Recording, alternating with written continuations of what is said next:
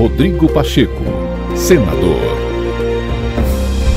Em entrevista à Globo News nesta sexta-feira, o presidente do Senado, Rodrigo Pacheco, disse que a casa se empenhará na análise célere da solução para garantir a continuidade ao auxílio de 600 reais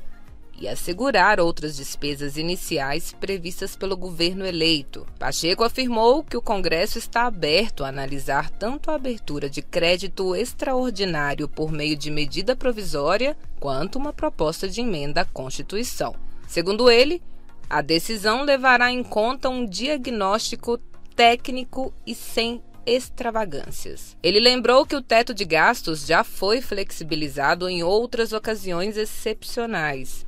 e que essa flexibilização em momentos assim é um processo considerado natural, desde que haja segurança jurídica suficiente para manutenção das políticas públicas. O presidente do Congresso também se colocou à disposição do presidente eleito Luiz Inácio Lula da Silva para a discussão de um planejamento de ações, objetivos e metas antes de qualquer discussão orçamentária.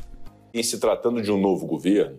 é muito importante que, antes da discussão de orçamento, se defina o planejamento, de fato. Há um plano de governo que deve ser colocado em prática, um plano de ações, de objetivos, de metas desse governo, e a partir daí, então, se definir uma peça orçamentária que se encaixe dentro desse propósito do governo. Para isso, evidentemente, para se colocar em prática tudo que um novo governo propõe, inclusive um Auxílio Brasil de 600 reais, e a correção de aspectos é, nas áreas saúde, de educação, de cultura, é, de meio ambiente, etc., é natural que haja necessidade de fazer uma relativização do teto de gastos públicos, como, diga-se de passagem, aconteceu em 2020, quando houve a PEC de guerra e gerou, inclusive, um déficit de 743 bilhões de reais naquele ano, depois em 2021 com a PEC emergencial, a PEC dos precatórios, agora recentemente com essa PEC que aumentou o Auxílio Brasil. Então é natural essa relativização do teto. Mas para isso é preciso que haja o diagnóstico daquilo que efetivamente precisa em termos orçamentários,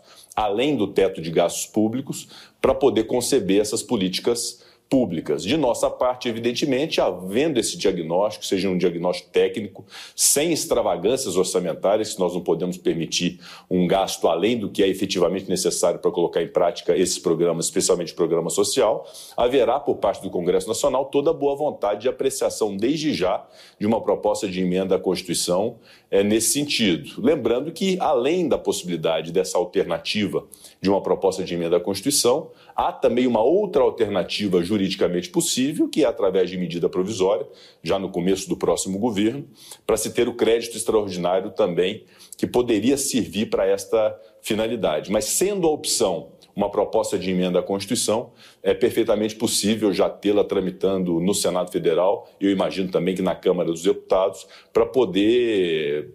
para colocar em prática aquilo que foi comprometido na campanha e que contém no plano de governo desse novo governo. Desde 2020 foi necessário mexer na Constituição para se fazer o crédito necessário fora do teto para abrigar auxílio emergencial e depois para abrigar outras medidas que foram necessárias nesse caminho de enfrentamento da pandemia e de recuperação do Brasil. Mas claro, evidentemente que numa situação dessa atual, em que há necessidade de fazer que se dê continuidade em 2023 a um Auxílio Brasil de 600 reais, que se possa restabelecer a farmácia popular, que se possa garantir recursos necessários para as universidades federais que estão em estado de penúria, para que se possa colocar em prática leis que nós votamos no Congresso Nacional e que queremos vê-las a, aplicadas no Brasil, que é a Lei Paulo Gustavo e a Lei Aldir Blanc, se houver uma alternativa que seja através de medida provisória com crédito extraordinário, para que tudo isso possa ser implementado, evidentemente que não mexer na Constituição seria uma opção melhor. Mas se a técnica e os consultores nos recomendarem que a segurança jurídica necessária é a alteração constitucional, infelizmente nós reputaremos como necessária mais essa alteração constitucional para bem do povo brasileiro. Obviamente que o presidente Lula estando em Brasília, seria muito bom esse diálogo conosco, do Senado, para nós definirmos justamente isso, a partir do momento que haja um plano de ação, um plano de metas, de objetivos, que nós possamos então entender na pauta do Senado Federal o que é preciso fazer desde já para colocar isso em prática. Então, estou inteiramente à disposição do presidente Lula.